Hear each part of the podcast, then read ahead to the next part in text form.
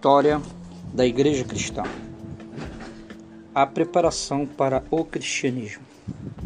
Uma das coisas que torna o estudo da história da Igreja Cristã uma inspiração é que este estudo nos convence de que Deus está realmente é, operando a salvação do gênero humano no mundo em que vivemos. Em parte alguma verificamos esta operação divina mais claramente do que na maneira extraordinária e maravilhosa como foi o mundo antigo preparado para a vinda de Jesus Cristo. E ele veio na plenitude dos tempos, quando todas as coisas tinham sido dispostas de tal modo é, que, pela mão do Pai, que a vinda do Filho obteve pleno êxito, podemos então compreender melhor esta preparação do mundo para o advento do cristianismo, considerando primeiramente a contribuição de três grandes povos e cada um no seu tempo, pela providência divina, criou ele as condições da sociedade em que o cristianismo apareceu realizando as suas primeiras conquistas. Então nós vamos falar sobre a contribuição dos povos. Primeiro vou falar dos romanos, que foi o domínio mundial de Roma. Né? Quando o cristianismo surgiu do, e durante os primeiros séculos da sua existência, os romanos eram os senhores do mundo. Então assim os consideramos não obstante haver muitíssimas regiões fora do seu domínio, porque a parte que governaram é, foi aquela onde a civilização do mundo estava então realizando é, os seus notáveis progressos. Os habitantes desse império o consideravam como abrangendo o mundo, é, depois ignoravam que o que existia além das suas fronteiras. Além disso, o mundo romano incluía todas as terras que seriam alcançadas é, pelo cristianismo durante os três primeiros séculos da era cristã, pela altura de 50 anos do Senhor é, o Império, o Império Romano ele abrangia a Europa ao sul do Reno e do Danúbio, a maior parte da Inglaterra, é, o Egito e toda a costa ao norte da África, como também grande parte da Ásia, desde, desde o Mediterrâneo até a Mesopotâmia. E não era somente pela força que os romanos dominavam todas essas regiões. Rapaz, eles, eles as governavam assim de uma forma inteligentíssima, pois onde quer que entendesse seu domínio, de levar uma civilização incomparável superior à anteriormente existente naquelas terras.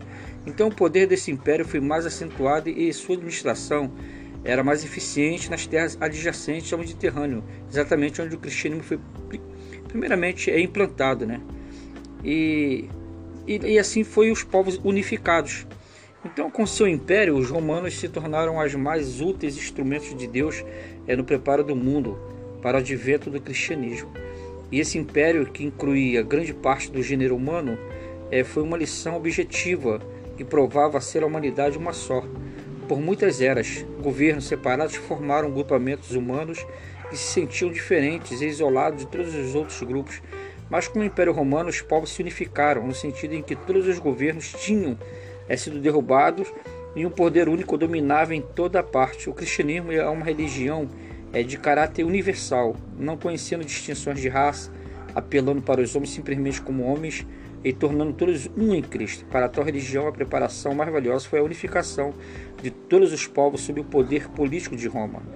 E nisso trouxe uma paz universal, né, a paz romana. Além disso, o poder de Roma trouxe essa paz né, universal, essa pax romana. As guerras entre as nações tornaram-se quase impossíveis sob a égide desse poderoso império e esta paz entre os povos favoreceu extraordinariamente a disseminação entre as nações da religião que pretendiam um domínio espiritual universal. E finalmente a administração romana sábia e de uma forma forte e vigilante tornou fáceis e seguras viagens e comunicações entre as diferentes partes do mundo.